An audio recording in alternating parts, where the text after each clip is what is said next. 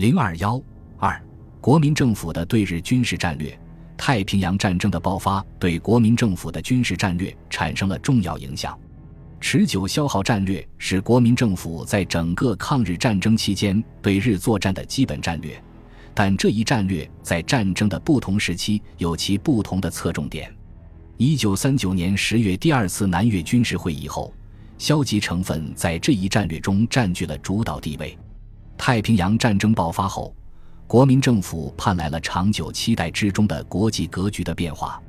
受到美国参战的鼓舞，国民政府在军事战略上出现了从消极转向积极的趋向。珍珠港事变的消息传到重庆的第二天，蒋介石电令前线将领应积极策应英美作战，各战区应于亥月三十日同时发动全面游击，持续时间十五日。实施游击时。各战区第一线部队及敌后部队应同时实施，并各以有力部队分编多数纵队，以广正面逐日派队实施破坏战，遮断其通信，并向敌各据点轮流攻袭，相机掠取，物获决定效果。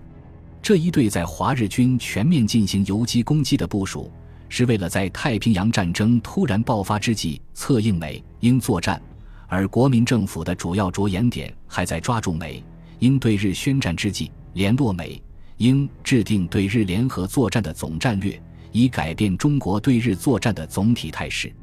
因此，太平洋战争一爆发，国民政府就积极筹划重庆军事会议，旨在研究全盘情况、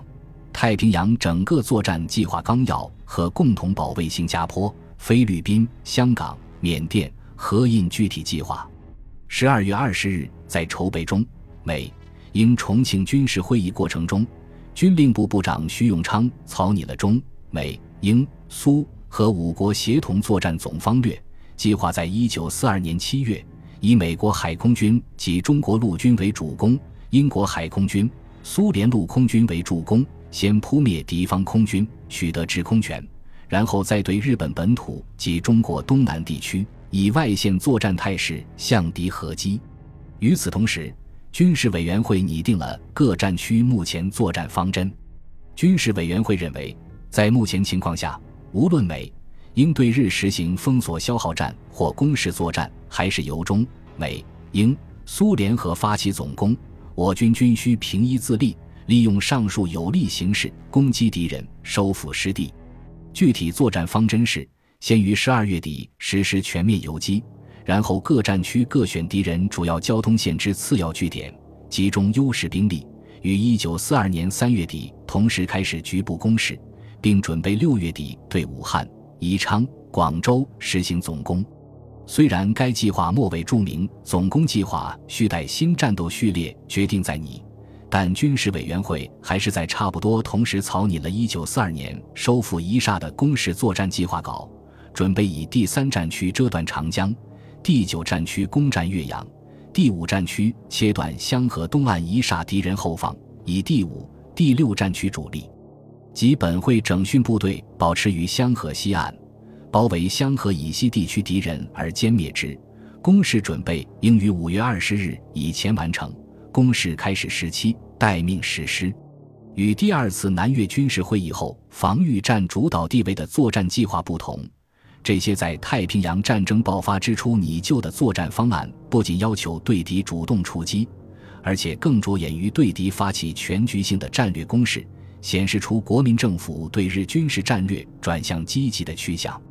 国民政府的这一变化基于他与美英联合作战、推进对日战争进程的战略构想。但早在珍珠港事变前，美英就商定了先欧后亚的反法西斯全球战略。整个战略重点不在远东，因此对中国的战略构想并无积极的回应。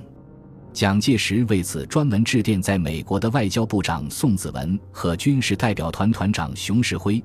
指示他们与美方接洽，对盟国整个战略做一确切检讨，接纳我方建议，迅速改变先解决德国后解决日本之战略，明确决定太平洋上今后之最高战略。以立整个之战局。具体而言，蒋介石希望速将太平洋上主动之战略，包括自印度、澳洲、中太平洋、北太平洋，以至苏联在东方对日之战略在各国陆、海、空军方面，即有一最高战略明确之决定，素材主动之攻势，则太平洋形势即可大定，不待欧陆、北非战局揭晓，而日本必由主动而降为被动，由被动而趋于消灭。但宋子文在与罗斯福面谈后报告蒋介石，美英先欧后亚的战略无法变更也。美英的这一态度使国民政府非常失望。太平洋战争爆发后，国民政府的对日战略是以与美英联合作战为前提的，因此美英坚持先欧后亚的战略使国民政府不愿也无法推行拟议中的攻势作战。